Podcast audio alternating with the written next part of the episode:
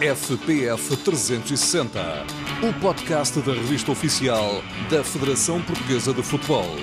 As histórias, os factos e os protagonistas do futebol real e virtual, do futsal e do futebol de praia.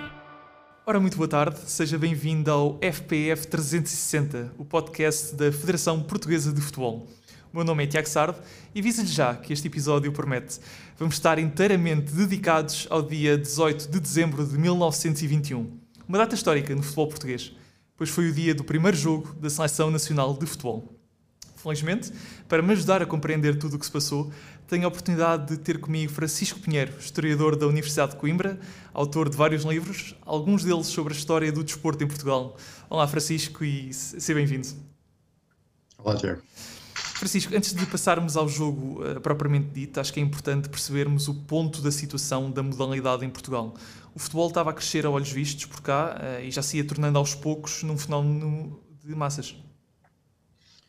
O, o futebol em si mesmo, temos que o pôr de alguma forma em algum contexto histórico, não é? O futebol tinha surgido em Portugal no final do século XIX, uh, depois teve ali um período um bocadinho complicado no período monárquico, embora se tenha começado a popularizar, tanto é que, que é exatamente ne, ne, nesta primeira década do século XX que surge aquilo que nós hoje denominamos os três grandes. Um, portanto, há, há ali um processo de, digamos assim, adaptação da sociedade a um fenómeno novo. Esse fenómeno novo é o desporto em geral, é o tempo do lazer em geral e é depois dentro desse contexto do lazer que se enquadra obviamente o futebol.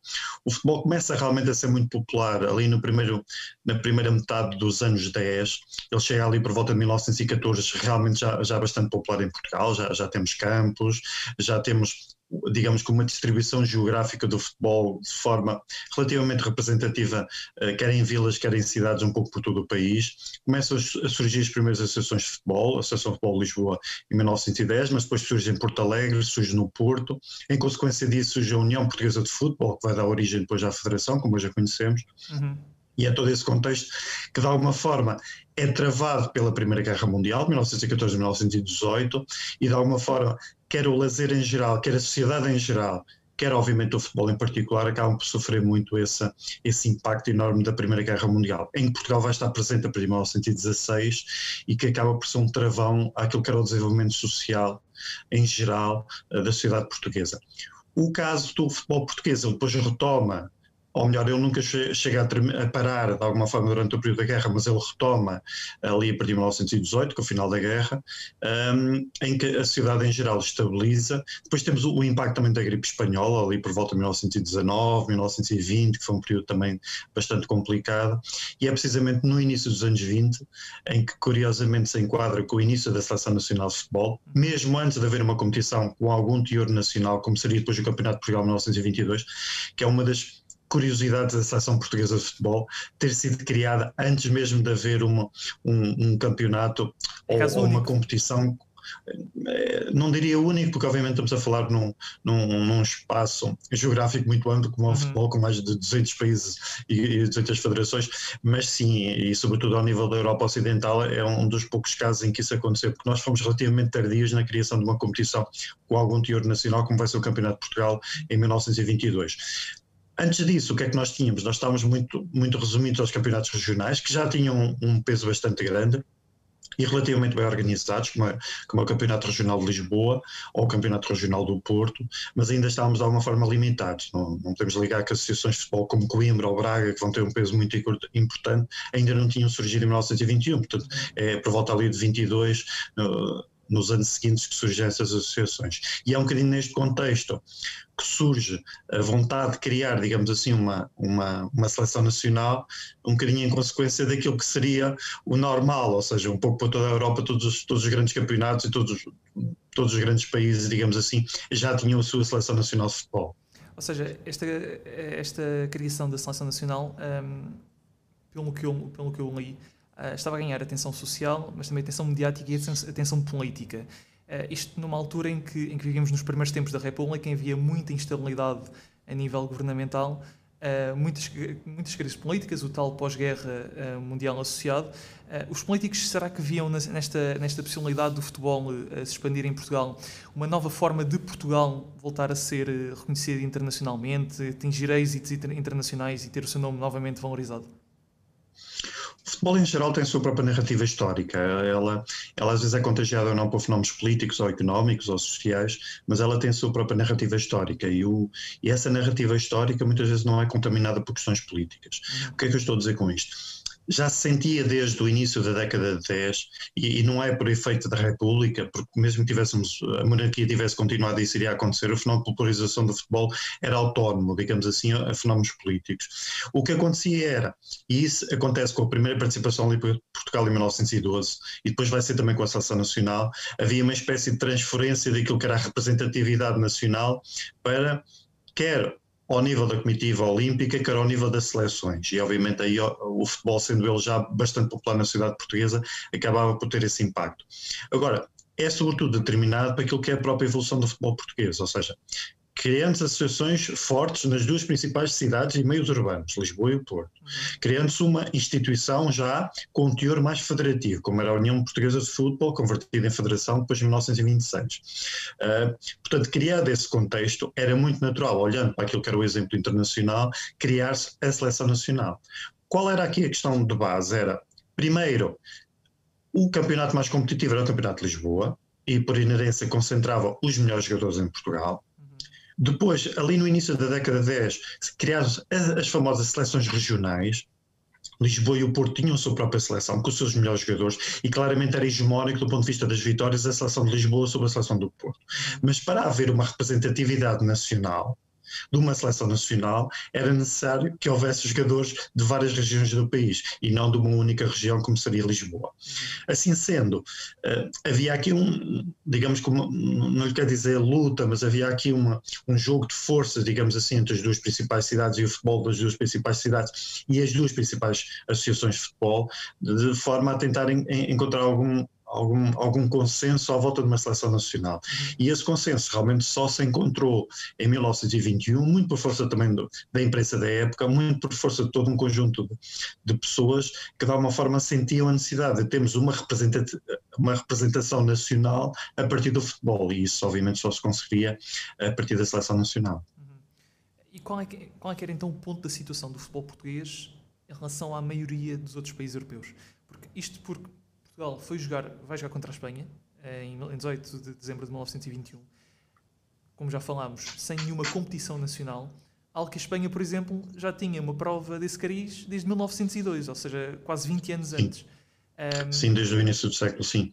Aliás, o, o, o, caso português é relativamente tardio, precisamente por questões de organização. Aliás, nós, do ponto de vista histórico, ainda podemos explicar em 2021 questões estruturais do futebol português a partir exatamente do facto de termos começado muito mais tarde do que outros países em termos de organização. Nós, o nosso exemplo, até pela localização geográfica e proximidade da referência a partir do exemplo, sempre foi o caso espanhol.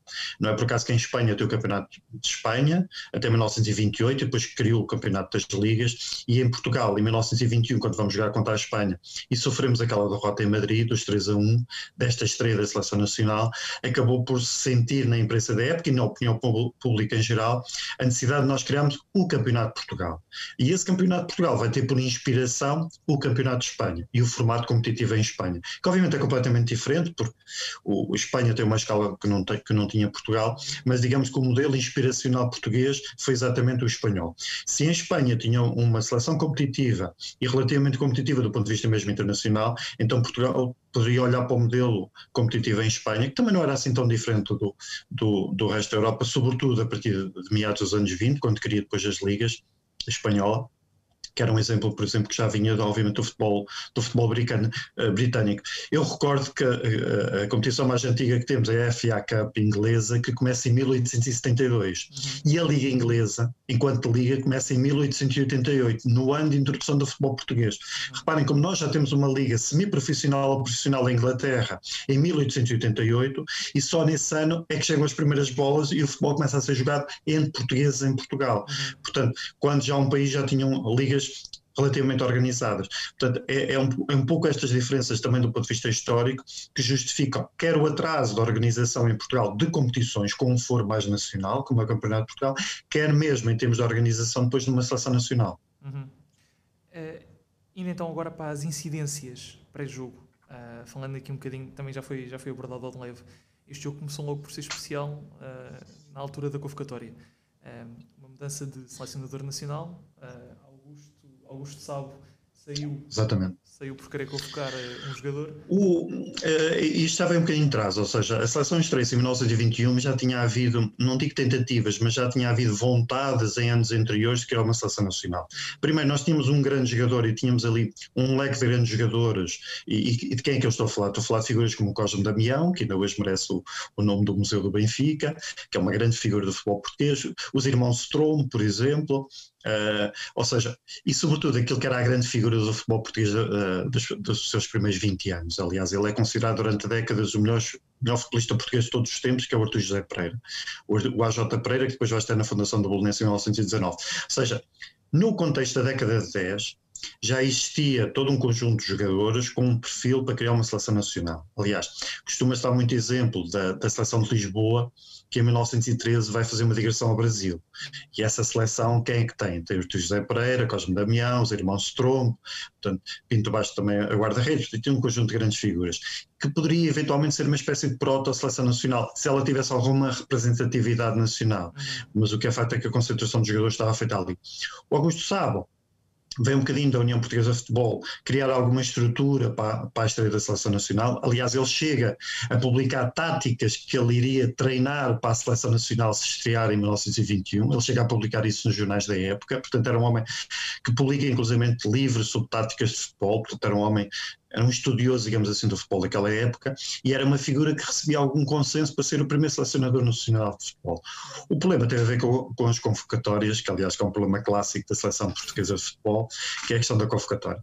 A convocatória do Augusto Sábado não, não caiu bem à Associação de Futebol do Porto, a Associação de Futebol de Lisboa também criou algum atrito e a partir dessas, dessas confluências uh, que passavam também pela inclusão ou não do Artur José Pereira, que já estava muito em final de carreira, aliás o próprio Cano de Oliveira, que vai ser o primeiro, o primeiro o primeiro capitão da Seleção Nacional de Futebol que faz só unicamente esse jogo pela seleção, porque ele também já estava em final de carreira.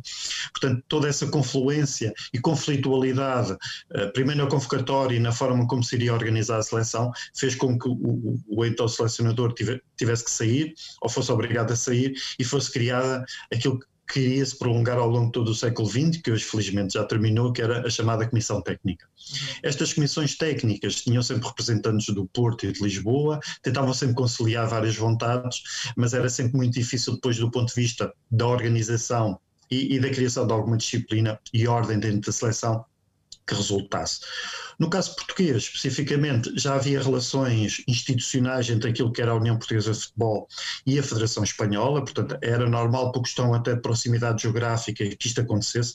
Estamos a falar em 1921.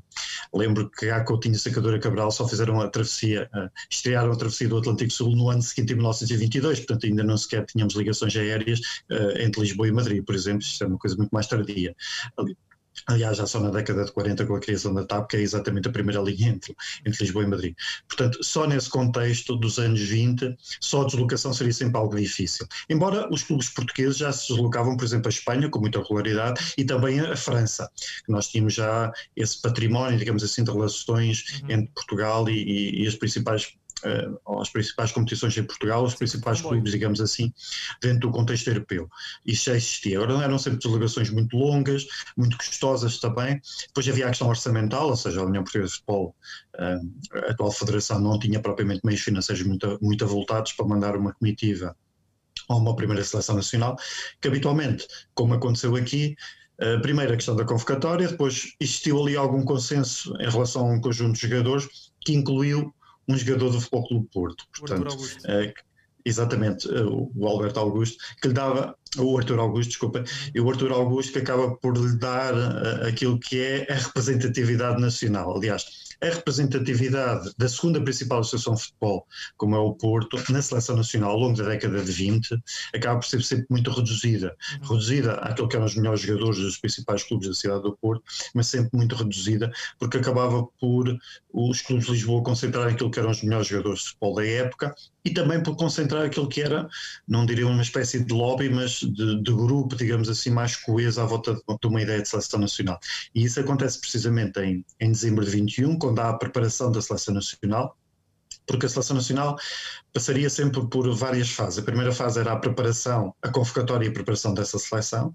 Depois havia a logística da viagem. A viagem é feita de comboio. Os jogadores são acompanhados por centenas e centenas de pessoas uh, à estação de comboios em Lisboa para fazer a viagem até Madrid. Portanto, havia uma enorme expectativa. Muita, muitas até viajaram com, com, com, os jogadores. Exatamente, exatamente. Pronto, aqui a questão é a expectativa. Gerou-se uma enorme expectativa na imprensa da época, e estamos a falar em grandes jornais desportivos da época. Em Lisboa, o jornal do Sport tinha nascido em 1919, era um jornal que vendia milhares de exemplares, um jornal muito lido, e a principal eh, imprensa daquela época, quer os jornais desportivos, quer a imprensa jornalista, criou uma enorme expectativa à volta da estreia da seleção nacional. Isso é o primeiro ponto.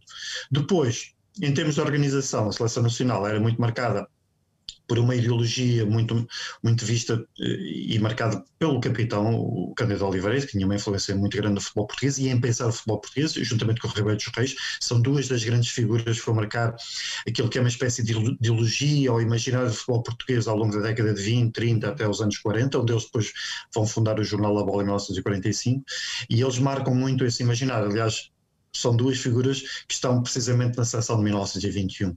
São duas grandes figuras. E depois essa narrativa da viagem, a chegada a Madrid e depois a estreia da seleção nacional precisamente em Madrid.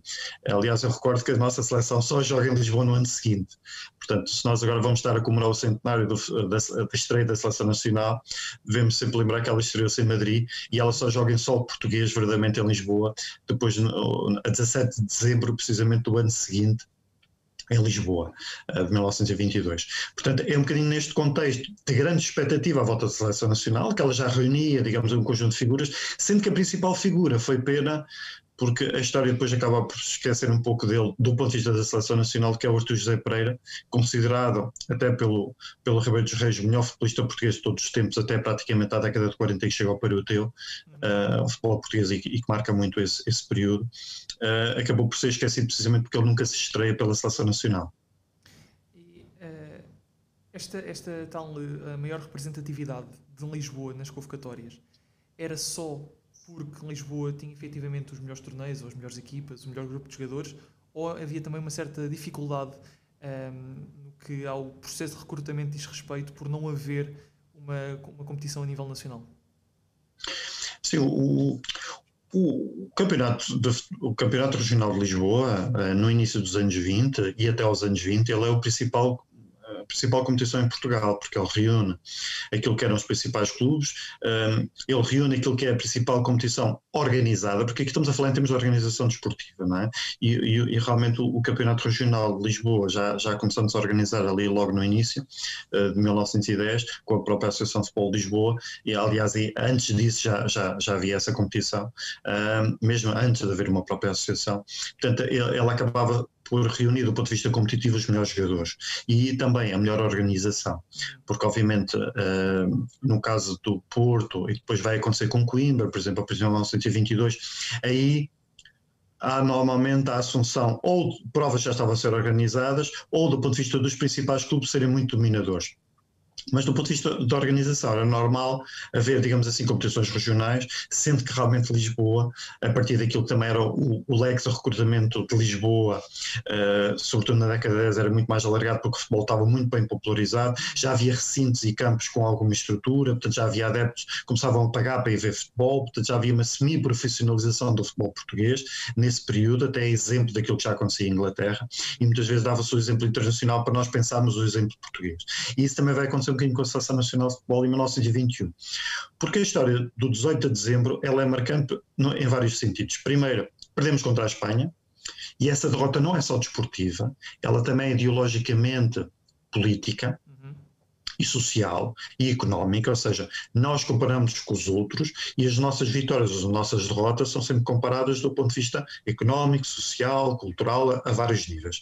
Sendo que todas as derrotas contra aquilo que é a nossa principal inimiga do ponto de vista histórico, mas também chamamos os nossos hermanos, mas tivemos uh, décadas, séculos de lutas contra os espanhóis, acabam por ter um bocadinho essa representatividade. E, e a 18 de dezembro de 1921, quando perdemos os 3 a 1 contra a Espanha, acabou por ser uma enorme desilusão da seleção nacional. Ou seja, embora a imprensa dissesse à época, bem, fizemos um bom jogo, até, até correu bastante bem, podia ter sido pior, o que é facto é que foi uma derrota contra a Espanha.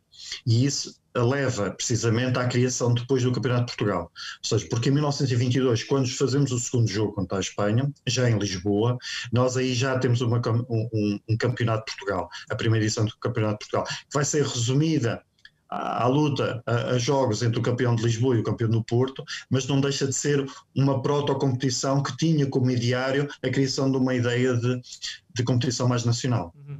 Mas, uh se, se uh, as pessoas não, não gostaram muito do resultado, embora a imprensa tivesse elogiado de certa forma a exibição portuguesa, quais é que eram então as perspectivas antes do jogo? Uh, as esperanças estavam lá em cima, mesmo tendo em conta que uh, o desafio seria sempre muito complicado, dadas todas as circunstâncias?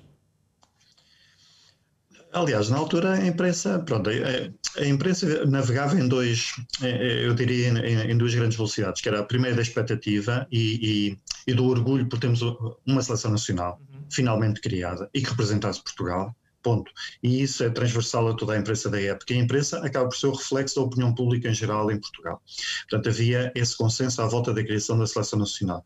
Mas depois, como tudo o que se queria inicialmente, hum, havia a necessidade digamos assim, de, pronto, de organização. E aí Portugal não estava, nem a própria União Portuguesa de Futebol estava habituada a ter uma seleção nacional. E, e, exigia de alguma forma alguma organização. Eu recordo, por exemplo, só em 1925 é que começa a haver a necessidade de juntar os jogadores antes do jogo, de forma a criar uma espécie de primeiro ensaio de estágio, digamos assim, da seleção nacional. Só em 25, em 21, essa ideia ainda não, ainda não estava muito, muito presente que é precisamente um bocadinho a partir dessa consolidação de uma ideia de seleção, que já conseguimos em 21, e da expectativa de tentarmos, obviamente, ter uma estreia vitoriosa, porque a ideia era, ou, ou o sonho, digamos assim, da imprensa da época e, e, dos, e, dos, adeptos de futebol em Portugal, que já eram aos milhares, uh, era precisamente podermos ter uma estreia de sonho, que seria, obviamente, ir à Espanha e ganhar a Espanha. A Espanha tinha-se estreado também há relativamente pouco tempo. A Espanha, obviamente Exatamente, porque Espanha, pela eh, disparidade de expressão, digamos assim, regional e também pela conflitualidade regional, teve alguma dificuldade em criar uma seleção nacional, que tinha estreado no ano anterior, em 1920, mas tinha-se estreado com bastante sucesso nos Jogos Olímpicos uh, de 1920. Portanto, o caso português ainda era um caso de expectativa que não sabia exatamente como é que aquela seleção nacional iria, que resultado é que poderia ter em Madrid. O que é facto é que foi em Madrid, fez um bom jogo, um, até as crónicas da época, mesmo na própria imprensa espanhola, apontam isso perdendo 3 a 1, obviamente tem, primeiro, teve, teve momentos marcantes. Primeiro, a própria estreia em si mesmo. Segundo, o facto de Cândido Oliveira, que era já uma figura altamente reconhecida do futebol português, ser o primeiro capitão da Seleção Nacional de Futebol. Foi o único jogo que fez como capitão, porque ele depois já não está na seleção de 22, mas eu acho acho que foi um momento simbólico. E realmente foi uma pena não ter estado, por exemplo, o José Pereira nessa seleção de 1921. Depois, o facto de termos perdido 3 a 1, mas temos tido pelo menos uh, o gol de honra, não é? Aquele momento em que Portugal marca o seu primeiro golo na sua história, não é? É, é um penalti, é verdade, o Alberto Augusto, já por volta do minuto 80, em que Portugal já estava a perder por 3 a 0. Portugal depois começa o jogo relativamente mal, porque ao, ao minuto 5 já tínhamos sofrido um golo, depois sofremos o segundo golo ao minuto 9, uhum. portanto chegamos ali aos 10 minutos de jogo, já estamos a perder 2 a 0, e depois já só ao minuto 75 é que a Espanha volta a marcar precisamente o, o 3 a 0, e depois com, com o penalti penalti do Alberto Augusto, acabamos por fazer o 3 a 1. Sendo que o futebol da época, ao contrário daquilo que se pensa hoje, era um futebol que tinha alguma tática, digamos assim. O qual, campo era, qual era o sistema jogamos... tático da, da equipa portuguesa?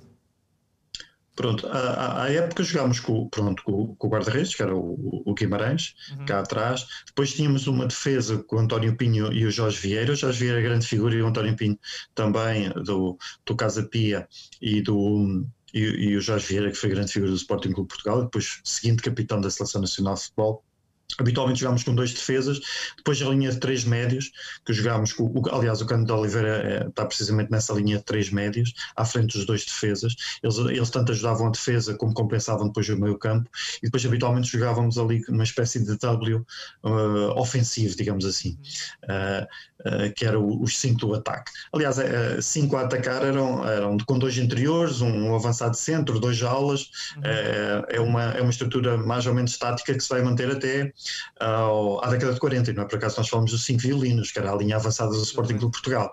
Hoje em dia já não falaríamos em cinco violinos, mas sim eventualmente em três no máximo, não é? Uhum. E hoje em dia até criamos abreviaturas a partir dos três nomes dos três avançados. Mas à época seria o, a estrutura avançada de Portugal, que joga obviamente com o Ribeiro Reis, era o avançado centro, portanto uhum. era o nosso ponto de lança à época, depois com, com os dois interiores, como eu já disse, e os, e, o, e os alas. Uh, sendo que o meio campo, pronto, tinha ali um, um meio campo que realmente tinha o Cano de Oliveira, que era um, era um jogador que atacava muito o futebol português na, na, naquele espaço, digamos assim. Mas, como eu já disse, o, a estreia da seleção é relativamente interessante, mesmo do ponto de vista do imaginário português. Tanto é que ela depois no regresso, o, o, campo também não tinha grandes condições, um, eu achei, eu achei que eram um bocadinho os campos daquele período. Peço, desculpa interromper, mas achei piada uma caracterização que fez do campo numa obra sua, em que o campo era de terra batida, com zonas muito arenosas, estreito, bancadas descobertas, desnivelado e muito inferior a alguns recintos existentes em Portugal. Uh, sim, o, o, campo tinha um bocadinho essas características. Aliás, o campo até era ligeiramente descendente, diziam na altura, portanto não era totalmente plano. Uhum. Um, e, e, havia ali uma, uma questão também que era, nós em Portugal já tínhamos melhores campos, realmente, sobretudo o estádio do Lumiar do Sporting Clube Portugal, o Sporting acabou por ser muito pioneiro na evolução dos, dos campos de futebol em Portugal, foi dos primeiros a ter balneários, por exemplo, e a criar boas estruturas para os futbolistas em Portugal, também foi dos primeiros a, a, a promover, digamos assim, aquilo que era algo muito, muito justo para a época, mas mal visto, que seria o profissionalismo uhum. e o pagamento de dinheiro a jogadores que já levavam milhares e milhares de pessoas aos estádios.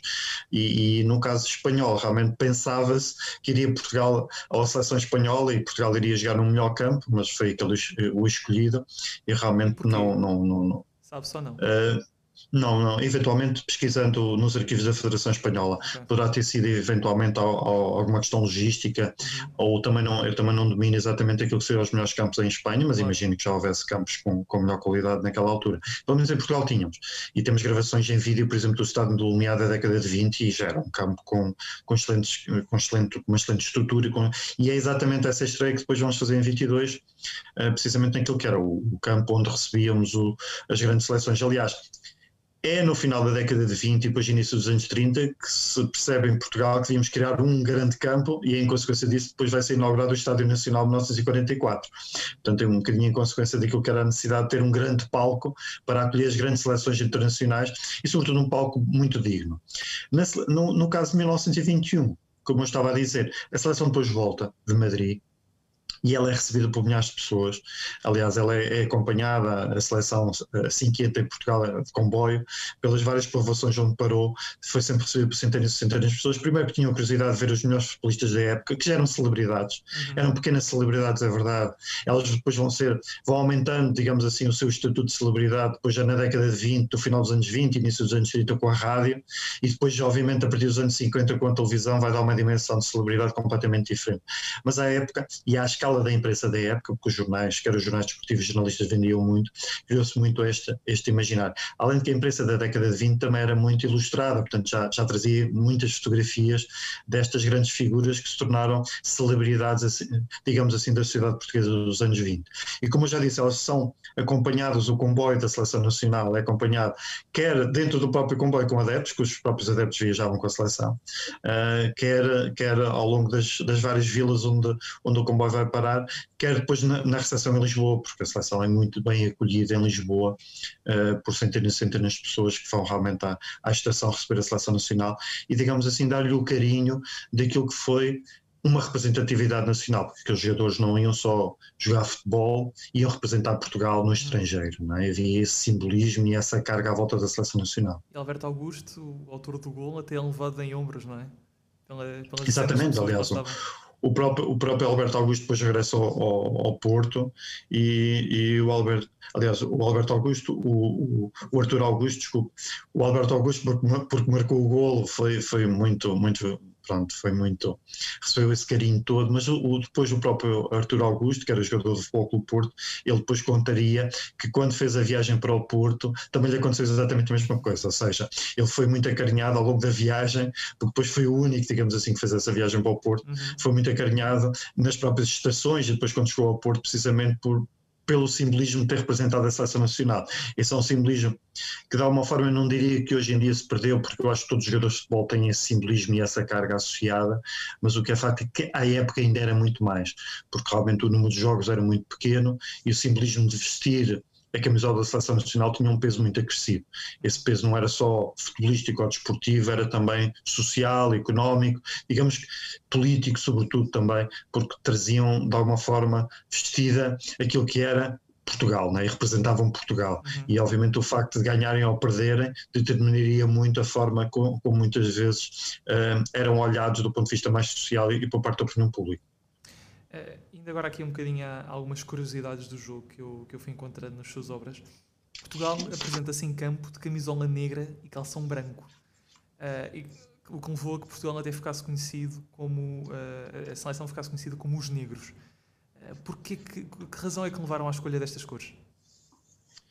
Sim, nós não, até há relativamente pouco tempo, não tínhamos encontrado provavelmente as fontes. Nós associávamos sempre isso um bocadinho às cores da Associação Futebol de Lisboa, uhum. porque a Associação Futebol de Lisboa, o preto e o branco eram as cores uh, habituais com que, com que, a sua seleção regional, por exemplo, jo joga e jogava à época. Um, mas mais recentemente, uh, creio que por própria documentação da Federação deram indicação de que os, os equipas, ou pelo menos uh, aquilo que agora temos acesso mais recentemente, até por uma edição muito recente dessa uhum. camisola, agora por ocasião do centenário, a Federação revelou, revelou que pronto, tinha, tinha sido por, por cedência, digamos assim, dos equipamentos do Casa Pia, o Casa Pia Atlético Clube, que jogava precisamente com essas cores e com este de equipamento. Foi adaptado, obviamente, porque o símbolo não é o do Casa Pia, não é o ganso, é sim o símbolo da Seleção Nacional, mas tem essa, teve essa simbologia. Sendo que mantém-se esse equipamento até 1925, altura em que com o jogo de Itália, que curiosamente é o primeiro jogo em que Portugal vai ganhar, mas é também o primeiro jogo em que temos um pequeno estágio da seleção nacional, uhum. portanto há, há todo ali um conjunto de mudanças, digamos assim, do ponto de vista organizacional, que vai fazer em 25, uh, eh, em Portugal obtenha a sua primeira vitória da sua história, né? porque nós voltámos a jogar contra a Espanha em 22 e voltámos a perder, em Lisboa, depois voltámos a jogar contra a Espanha em 1923 e voltámos a perder, 1924, curiosamente, não há jogos da Seleção Nacional de Futebol, e depois retomamos em 25, jogamos contra a Itália e ganhamos. A, seleção italiana de 25 era uma seleção também muito boa, mas digamos que essa vitória tem um, um ponto de vista muito simbólico, que é o facto de Portugal acreditar que consegue ganhar as outras seleções. Apesar da besta negra ser realmente a Espanha, porque entre 1921 e 1947 Portugal está sem conseguir ganhar a Espanha. Há uma, há, há uma vitória ali no, nas décadas de 30, mas uh, nunca foi reconhecida pela FIFA porque não era a Espanha, era a Espanha de Franco, porque uh, estava a decorrer a Guerra Civil Espanhola e foi criada ali uma seleção por Franco para, para, dar uma ideia de nação, mas esse jogo nunca foi reconhecido pela, pela FIFA, como eu já disse, pela UEFA, um, pelas instituições do futebol nunca reconheceram esse jogo, tinham uma carga política associada, mas nós tivemos oficialmente entre 1921 e 1947 sem conseguir ganhar a, a Espanha. Aliás, é a derrota, por exemplo, muito simbólica contra a Espanha em 1934, por exemplo, que levamos os famosos 9 a 0, na fase de apuramento para o Mundial de 34, em que o quadro competitivo português vai se alterar com a criação, por exemplo, do, do Campeonato das Ligas. Uhum. Uh, e antes do pito inicial, trocaram-se ramos de flores. Uh, era habitual Sim. nesta altura? Sim, sim, era muito habitual, quer ao nível dos clubes, quer ao nível das seleções. Era muito comum, mas eram grandes ramos de flores, não, não estamos a falar em pequenos ramos de flores, estamos a falar em ramos de flores enormes mesmo, quase metade do tamanho de um, corpo de um jogador de futebol, portanto, eram enormes e era muito simbólico, porque só mais tarde é começam a, a trocar galhardetes, o chamado galhardete como hoje os conhecemos. Mas à época sim, era muito, era muito simbólico. Um, não, ainda não percebemos muito bem a origem, porque é que eles utilizavam os ramos de flores, obviamente era por uma questão de de simbolismo e também de simpatia, digamos assim, entre as seleções, mas é curioso que eles realmente utilizavam isso e, aliás, vai se manter durante a década de 20, um, que era um ato muito simbólico no início dos jogos.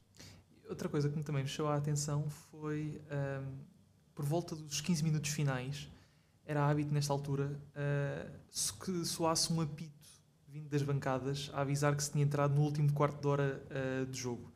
Isto era uma tradição espanhola ou também havia em Portugal? Não, em, em, Portugal também havia. Aliás, tornam-se muito famosos os, os, últimos 15 minutos do Belenenses, por exemplo. O Belenenses vai ter essa tradição também. Eram muito conhecidos precisamente o, o facto do Belenenses ser uma das equipas mais fortes em Portugal, precisamente nesses últimos 15 minutos. E, é, era muito, pronto, não digo habitual, mas era muito comum, sobretudo as equipas que jogavam em casa, os adeptos começarem a, digamos que a apoiar a equipa de, de forma mais intensa, digamos assim, na, na, última fase do jogo, que era de forma, obviamente, a, ou a assegurar a vitória ou eventualmente a, a marcar mais golos, precisamente porque eh, entrava-se na fase final do, do jogo e também de forma a pressionar os próprios adversários. E isso depois vai ser uma prática que também vai acontecer um bocadinho ao nível das seleções nacionais. Embora no caso português, a seleção nacional digamos que tinham um enorme público sempre à sua volta, sendo que o público da década de 20 é um público bastante diferente dos dias de hoje.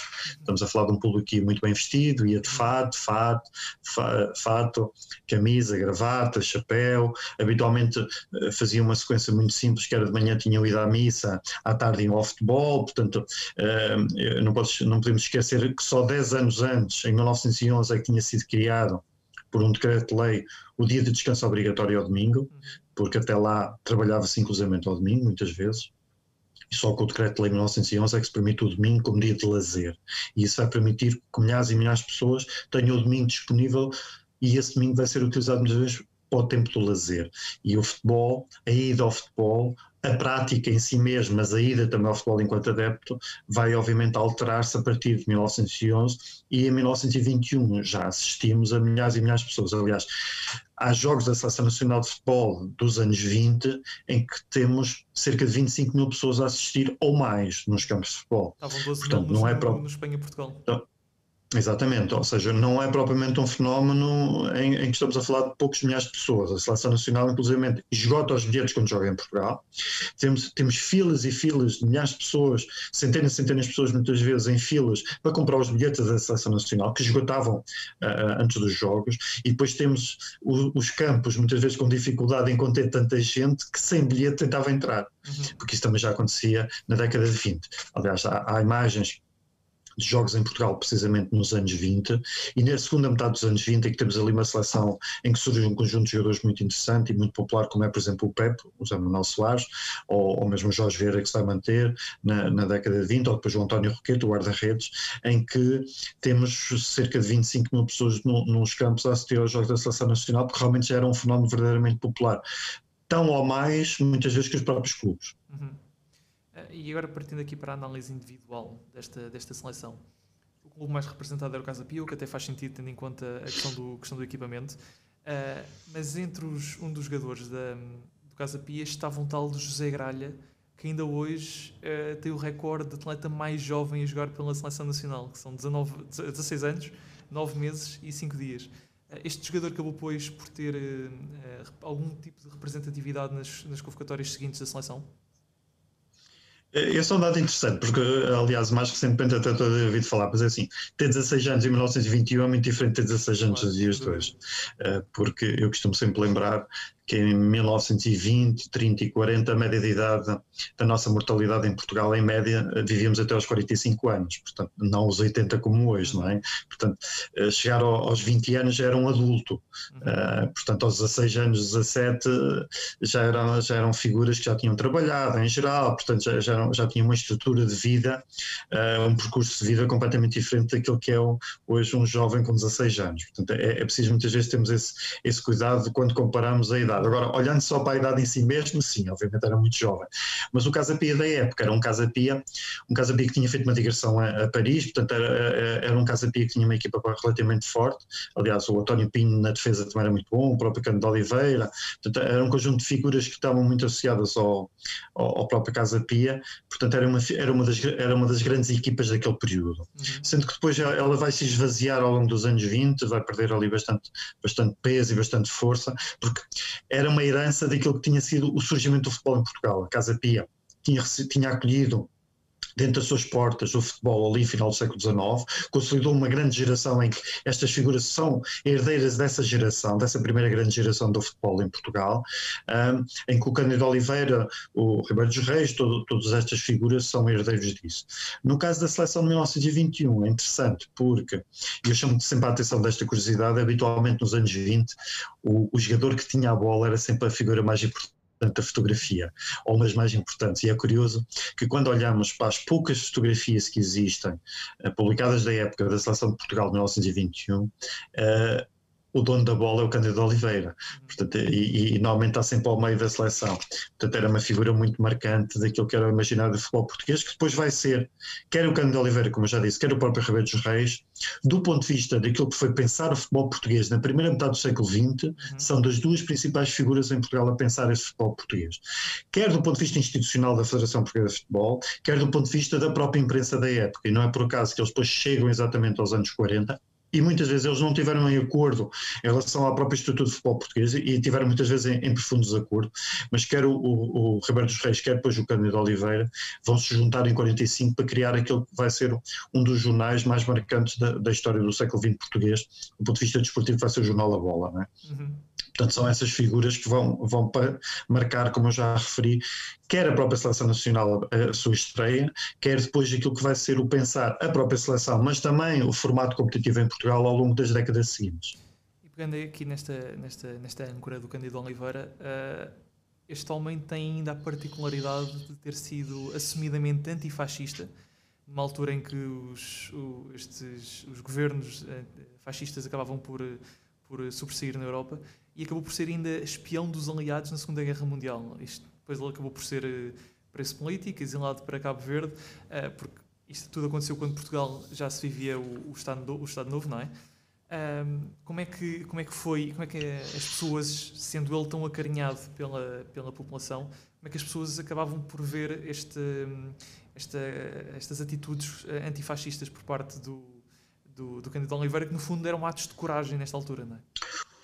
O, o ele é sobretudo, eu não diria antifascista, ele é sobretudo muito democrático, que é, que é, que é uma visão ligeiramente distinta, embora seja, pronto, podemos enquadrar da mesma maneira. O Cândido é interessante porque, eh, não fugindo até ao jogo de 21, este jogo, este jogo de 21 tem uma carga emotiva bastante importante. Nós estamos no, no, ali a meio da Primeira República, a meio ou já na sua fase final, um período muito conturbado do ponto de vista político, à estreia da seleção nacional. Do ponto de vista político, é difícil dizermos que há uma utilização, uma instrumentalização do futebol por parte da política, mesmo ao nível do Estado Novo, é sempre muito difícil fazer este de associações. O que é fato é que o Cândido Oliveira, depois de terminar ali a carreira no início dos anos 20, vai se manter profundamente ligado à seleção nacional, um, vai, vai manter-se sempre, sempre, sempre a acompanhar a seleção nacional, quer ao nível de selecionador como, como crítico nos jornais, acompanha sempre a seleção nacional. Há todo um conjunto de pequenas figuras que vão marcando muito a própria história da seleção nacional e obviamente os jornalistas da época marcam muito a seleção nacional, ao contrário de hoje, mas a época marcam muito. Eu recordo muito figuras, obviamente, como o Cândido Ribeiro dos Reis, mas por exemplo o Ricardo Ornelas, que é o único jornalista que acompanha os primeiros 100 jogos da seleção nacional futebol e, e, é uma figura muito marcante do ponto de vista de pensar a própria seleção e o futebol português. Aliás, é contextos dele 34, depois da derrota dos 9 a 0, em que ele é o, é o, é o selecionador, porque o Ribeiro dos Reis não pôde ir, porque uhum. tinha-lhe falecido a mãe, ele não pôde acompanhar a seleção em 34 em que o Ricardo apela precisamente à, à necessidade de criar um, uma liga em Portugal, digamos, um formato pool em que os principais clubes jogassem entre si, que fossem criados depois os, o, o, campeonato das ligas, que era da primeira e da segunda divisão.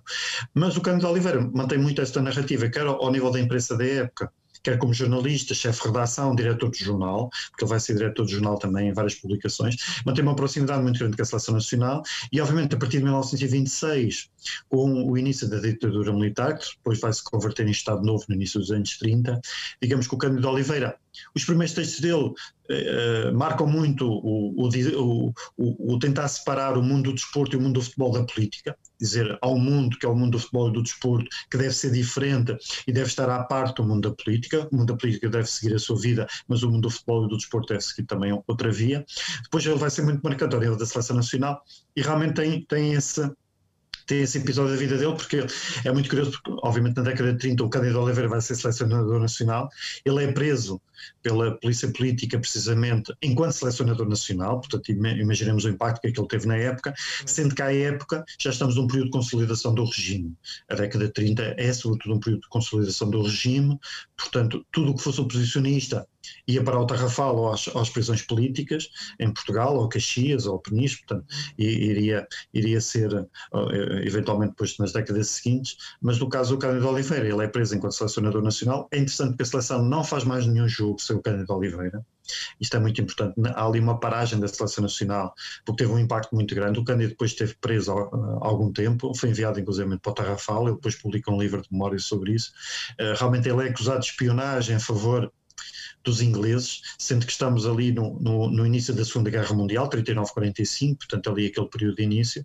Portugal aí joga sobretudo com eh, a seleção da Suíça, que era neutral, portanto tem ali alguns jogos no final da década de 30, inclusive com a Alemanha, que faz digressões, digamos assim, politicamente corretas pela Península Ibérica, por exemplo, a Alemanha faz uma digressão, a Alemanha de Hitler naquela altura, a seleção alemã, uh, e a própria Itália, mas realmente há, há um, há, um, há um, simbolismo, digamos assim, enorme associado a esta prisão do Cândido Oliveira na década de final dos anos 30 e depois início dos anos 40. Mas o Cândido depois acaba por regressar quase de forma muito natural uh, e assumir o cargo de selecionador nacional. Portanto, ele mesmo do ponto de vista político não foi uh, uh, castigado a posteriori durante muito tempo precisamente porque os aliados ganhando depois a, a, Segunda Guerra Mundial, como aconteceu a partir de 1945, e dada a proximidade dessa, dessa relação entre o Cândido Oliveira e os serviços secretos ingleses, pelo menos à altura falou-se muito disso, um, e foi, foi associado a essa questão que o Cândido teve, teve preso aquele tempo, um, acabou por depois naturalmente continuar uh, a manter a sua vida. Até porque ele em 1945 acaba por ser autorizado de alguma maneira um, porque na altura a censura tinha que autorizar a criação de jornais e eles autorizaram a criação do Jornal da Bola em 1945. E aí foi analisado o perfil que é do Cândido Oliveira, que é do Rebeiros dos Reis, que é do Vicente Mel, que foi o homem que investiu o dinheiro para a criação do jornal desportivo em Portugal, sendo também naquele período os jornais desportivos não eram tão visados pela censura como era a imprensa, a imprensa digamos assim, a imprensa jornalista, a dita política. Outro, outro grande homem que também já falámos aqui foi o Ribeiro dos Reis, uh, que ainda tem a particularidade de ter sido o selecionador nacional quando da primeira vitória de Portugal frente à Itália. A primeira vitória que Portugal eh, teve em jogos, em jogos de seleção nacional. Juntamente com ele, havia ainda dois jogadores uh, que repetiram a presença na, na, convocatória. Se não estou em erro, Carlos Guimarães, o guarda-redes, e João Francisco, o defesa. era assim tão natural termos, uh, vermos uh, estes jogadores tanto tempo na ribalta do futebol? Sim, há alguns anos sim mantinham-se. Aliás, o, o Jorge Vieira que é uma figura muito interessante. Aliás, Jorge Vieira é uma das principais figuras da história do Sporting Clube Portugal. Eu recordo que ele foi o porta-estandarte uh, durante as comemorações dos 25 anos do Sporting Clube Portugal. Foi Jorge Vieira que levou esse, esse estandarte, portanto, é, é uma figura muito simbólica. E Jorge Vieira está na seleção de 1921 e depois vai ser capitão, o grande capitão da seleção dos anos 20. Não é o Cândido Oliveira, porque o Cândido Oliveira só faz o primeiro jogo, é precisamente o Jorge Vieira. O Jorge Vieira é o capitão da seleção, uh, inclusive inclusive depois naquele período em que vai ser os Jogos Olímpicos de 1928, que são muito marcantes do ponto de vista simbólico, porque é a primeira, a primeira vez que a seleção nacional entra numa grande competição internacional. E aí sim ganha uma enorme relevância, mesmo do ponto de vista mediático da época e do ponto de vista social. Um, e é uma das figuras, para mim, muito marcantes de todo esse período da década de 20.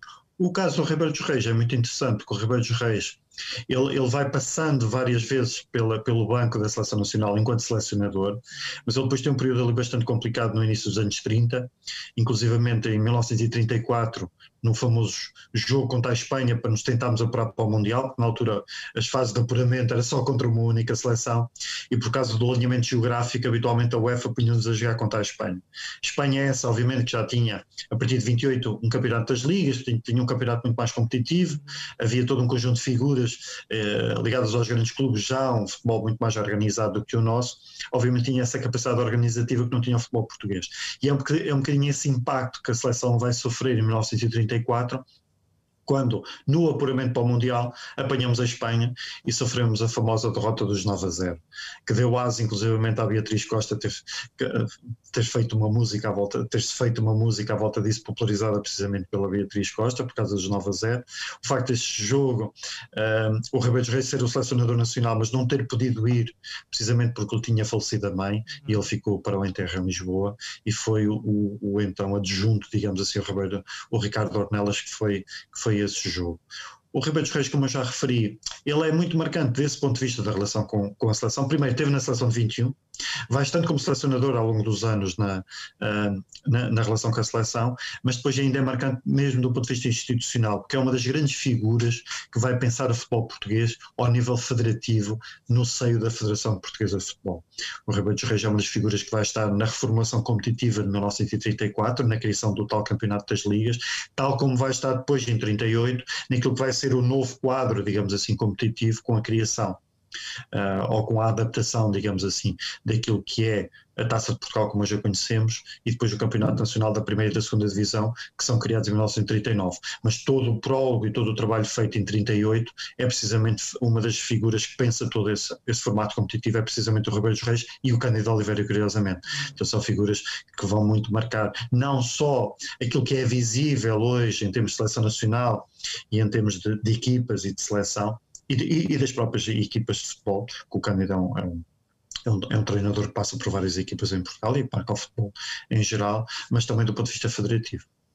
Eh, outra figura, já falámos aqui dela uh, hoje, o Jorge Vieira, o tal que, que foi, acabou por ser também um dos símbolos do Sporting, destacou-se ainda por ter sido o primeiro árbitro português a apitar um jogo internacional dois meses antes do jogo do primeiro jogo entre Portugal e Espanha.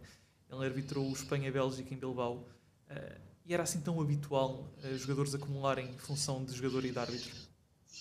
Sim, sim, era muito comum. Aliás, quando olhamos para o jogo da seleção de, hum, a nossa estreia a 18 de dezembro de 1921, o árbitro realmente era estrangeiro, mas depois cada uma das equipas pôs um, pôs um, um dos membros da sua equipa uh, a árbitro assistente, ou que nós chamamos o fiscal de linha durante muitos anos, e o árbitro assistente. Portanto, era muito comum nessa época isso, isso suceder. Uh, mas habitualmente os árbitros mais requisitados, digamos assim, até para os jogos entre Portugal e a, e a Espanha, por exemplo, eram árbitros habitualmente ingleses ou, por exemplo, neste caso como belgas ou franceses, portanto aqui no mais, mais próximos, digamos assim, geograficamente. Um, no caso do Jorge Vieira, sim, era muito comum. Naquela época, as grandes figuras, digamos assim, do futebol daquele período poderem, poderem apitar jogos de seleções que também reconheciam, digamos assim, o valor destas, destas, destas figuras. Sendo que também à época e não se pensa o contrário, já existiam uh, árbitros, digamos assim, em Portugal devidamente reconhecidos como bons árbitros. Uh, Portugal sempre teve uma escola de bons árbitros, que já vinha desde a década de 10 ou anteriormente a isso, embora nós muitas vezes não, não reconhecemos o árbitro como um elemento importante do jogo, mas ele é fundamental. E era muito respeitada essa figura do árbitro durante, durante algumas, algumas décadas, sendo que e isso é lamentável dizê-lo, já neste período assistimos a, a, a, momentos de violência para com a arbitragem, mesmo ao nível dos, dos principais jogos, aliás. Um, porque muitas vezes nós idealizamos muito o passado em função de que era muito mais idílico, o jogo pelo jogo, e, e, não acontece. Aliás, nós encontramos fotografias de violência sobre os árbitros já na primeira década do século XX. Portanto, isso já acontecia no futebol português, como no futebol em geral. Não, não é, um, não é um caso exclusivo do futebol português, muitas vezes associamos isto a casos exclusivos nossos e não, é, é um bocadinho transversal, mas este fenómeno da violência sempre foi, digamos, um bocadinho transversal a todos os fenómenos que, que implicam uma enorme competição e, e uma enorme vontade de vencer. Um mal que perdura, no fundo, não é? Sim, sim, mas ele, ele habitualmente tem, tem duas narrativas, como acontece no futebol português. Uh, nós, nós, mesmo ao nível da seleção nacional, e em 21 isso aconteceu, embora fosse consensual que foi uma boa arbitragem, depois na, nos jogos seguintes havia sempre, todas as seleções que perdiam tinham sempre queixas do árbitro, isso era muito comum naquela época, ainda hoje em dia, portanto isso é, é mais ou menos transversal. Quando se ganha, esquece é, essa questão, mas quando se perde, habitualmente tem-se sempre essa, não, não direi essa desculpa, mas tem -se sempre esse, esse foco, digamos assim. E isso também vai acontecer ao nível da Seleção Nacional de Futebol.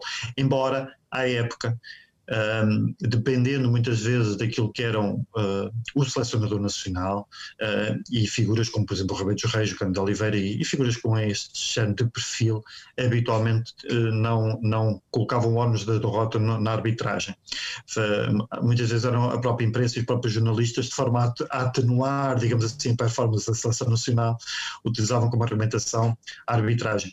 Aliás, isso vai-nos acontecer naquilo que é o momento mais simbólico da seleção da década de 20, porque para mim tem dois grandes momentos. Tem, ou melhor, eu, eu eventualmente até incluía três. Tem a estreia, uh, ou melhor, quatro.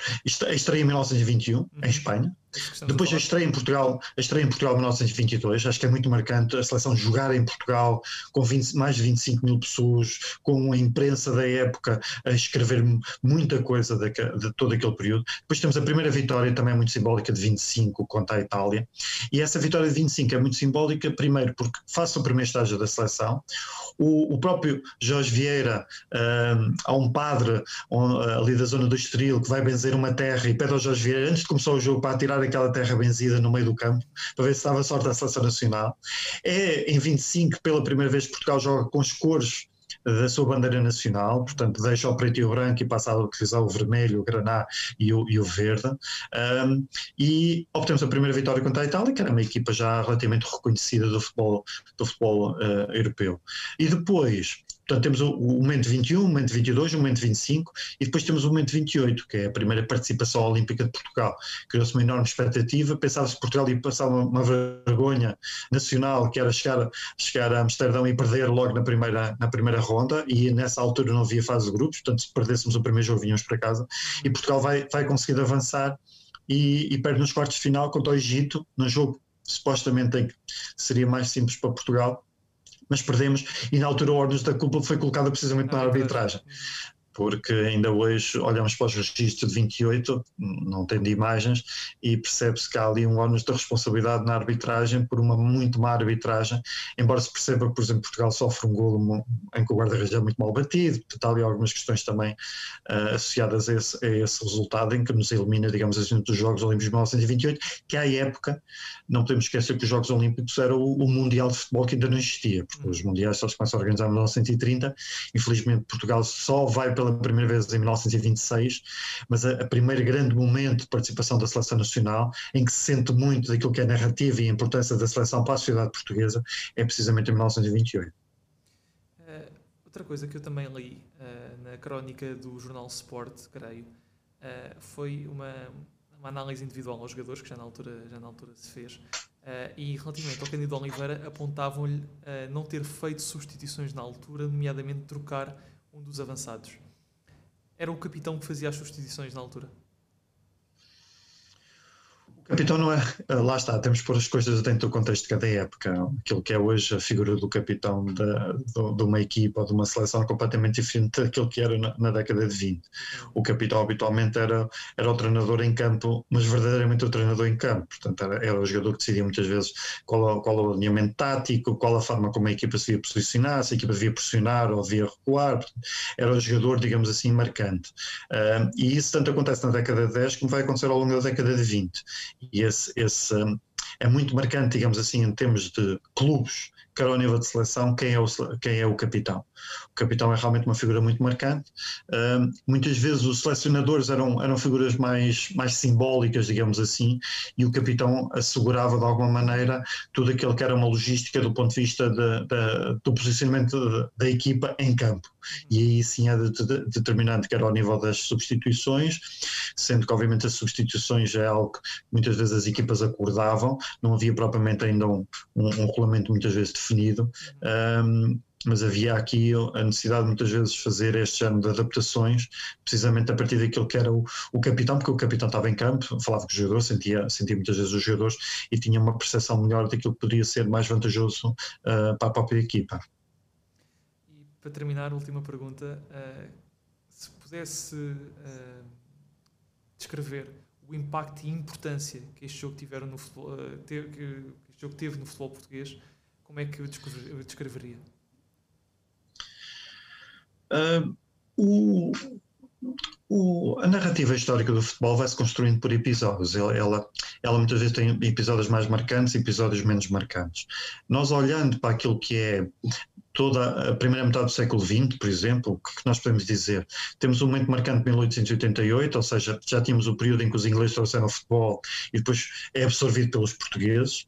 Depois temos um, um, um período que é o período de popularização do nosso futebol, uh, muito por influência, por exemplo, da Casa Pia um, e, e, de alguma popularização do nosso futebol. Depois o período da década de 10 é um período um bocadinho menos marcante, embora temos a criação das seleções regionais, a estruturação do futebol português, e depois a década de 20 realmente ela é muito, muito marcada, eu diria, por este jogo de 1921, uh, em Espanha, a estreia da Seleção Nacional e depois pelo início do Campeonato de Portugal de 1922. São muito, muito marcantes. Como vai ser depois, na década de 30, o início do, do Campeonato das Ligas, em 1934, por causa daquele momento muito simbólico da derrota de Portugal dos 9 a 0. Curiosamente, a derrota dos 9 a 0 tem um peso enorme no futebol português e a pior derrota da nossa história, que não é essa, é os 10 a 0 contra os ingleses em 1947, não tem esse peso.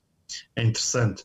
Porquê? Porque nós em 1934 só tínhamos o Campeonato de Portugal, sentia-se, tínhamos os campeonatos regionais e depois o Campeonato de Portugal, que era muito escasso para aquilo que era a dinâmica do futebol português, quando os, as grandes competições, os grandes campeonatos em, em, em nível europeu já tinham o formato taça, mas o formato liga. Portanto, já, já existia esse, esses, dois, eh, esses dois formatos. No caso do futebol português, isso ainda não, não existia até 1934, quando a Espanha já desde 1928 que esse formato existia, e claramente esse simbolismo da derrota dos 9 a 0 tem esse peso. Portanto, eu diria que 1921 ele é muito marcante em termos de seleção nacional, em termos daquilo que é o pensar uma nação a partir de uma seleção. Acho que aí sente-se muito esse peso, que é um peso que ainda hoje existe. Nós, nós, nós, nós carregamos o peso da expectativa, da alegria, das expectativas nacionais sobre uma equipa de futebol. Muitas vezes não fazemos isso sobre outras, sobre outras seleções de, outros, de outras modalidades, mas fazemos isso muito sobre a seleção nacional mas a nossa seleção nacional em geral uh, sempre recebeu esse peso, ou seja, uh, há aqui uma relação recíproca do adepto e da própria seleção. A seleção sempre quis ter esse peso, mas ele é um, é um peso sobretudo de muito insucesso e de muita frustração durante, desde o seu início em 1921, praticamente ao longo das décadas. Raramente a seleção nacional nos dava verdadeiras alegrias. Nós esquecemos que nas, nas últimas duas décadas, neste novo milénio, a seleção nacional só nos tem dado praticamente alegrias alegrias. Uhum. umas maiores do que outras, é verdade, mas tem-nos dado muito, muitas alegrias. Mas o que é facto é que o século XX é sobretudo marcado por uma enorme frustração à volta dos resultados da seleção nacional. A seleção em 21 perde, como eu já disse, sucessivamente temos um, um, período de muitas derrotas, digamos assim, com algumas vitórias pelo meio, é verdade, mas a partir de 1930 não nos conseguimos qualificar para um, para um, um Mundial de Futebol só em 1966 e isso vai acontecer depois com a organização dos Euros, já na década de 50, portanto, 50-60, portanto, o europeu depois já só em 1984, por exemplo, é que, é que vamos a, a, uma fase final. Portanto, obviamente são fases finais completamente diferentes, com apuramentos completamente diferentes, com apuramentos muito mais restritos, que fato é a nossa seleção nacional tendo nós um futebol relativamente bom ao nível de clubes, porque quer os clubes da década de 40, 50, 60 e sucessivamente sempre tivemos um futebol muito competitivo ao nível de clubes, isso depois não, não, não, não teve, digamos assim, expressão ao nível da seleção nacional. Muitas vezes por questões clubite, por, por questões muitas vezes da, guerra, da própria guerra Norte-Sul, que foi muito marcante o futebol português ao longo de, de longas décadas, que se evoluiu muito na última década do século XX, mas que também acabou por marcar muito aquilo que era a própria dinâmica da seleção nacional, que era sobretudo uma dinâmica muitas vezes de derrota, mas também de falta de organização que, que, falta de organização de futebol português, mas depois da própria, da própria seleção nacional, e quando a seleção depois vai absorver os, os parâmetros de alguma organização, profissionalismo, como, como aconteceu excepcionalmente em 1966, é quando a seleção tem sucesso. Ou seja, quando a seleção conjuga aquilo que é o bom do futebol português com uma boa organização, habitualmente é, é essa, essa fórmula costuma dar sucesso à seleção nacional. Francisco, muito obrigado. Agradeço esta, esta hora que nos dispensou para falar um bocadinho sobre. sobre ah, já, eu, eu, é que agradeço. Foi um prazer. Uh, assim que nos está a ouvir, muito obrigado por ter estado desse lado. Um, este, este, este, episódio foi inteiramente dedicado ao primeiro jogo da Seleção Nacional frente à Espanha, há 100 anos. Estamos agora a celebrar o centenário da estreia da Seleção Nacional de Futebol. Uh, vamos realizar um jogo uh, comemorativo no Pavilhão João Rocha, dia, dia 17 de dezembro. Uh, contamos consigo lá. Será um prazer uh, festejar e reviver um bocadinho desta rivalidade histórica, no bom sentido, que nos tem acompanhado desde os primórdios do futebol português. Um abraço e até à próxima. Muito obrigado. Obrigado. FPF 360, o podcast da revista oficial da Federação Portuguesa de Futebol as histórias, os factos e os protagonistas do futebol real e virtual, do futsal e do futebol de praia.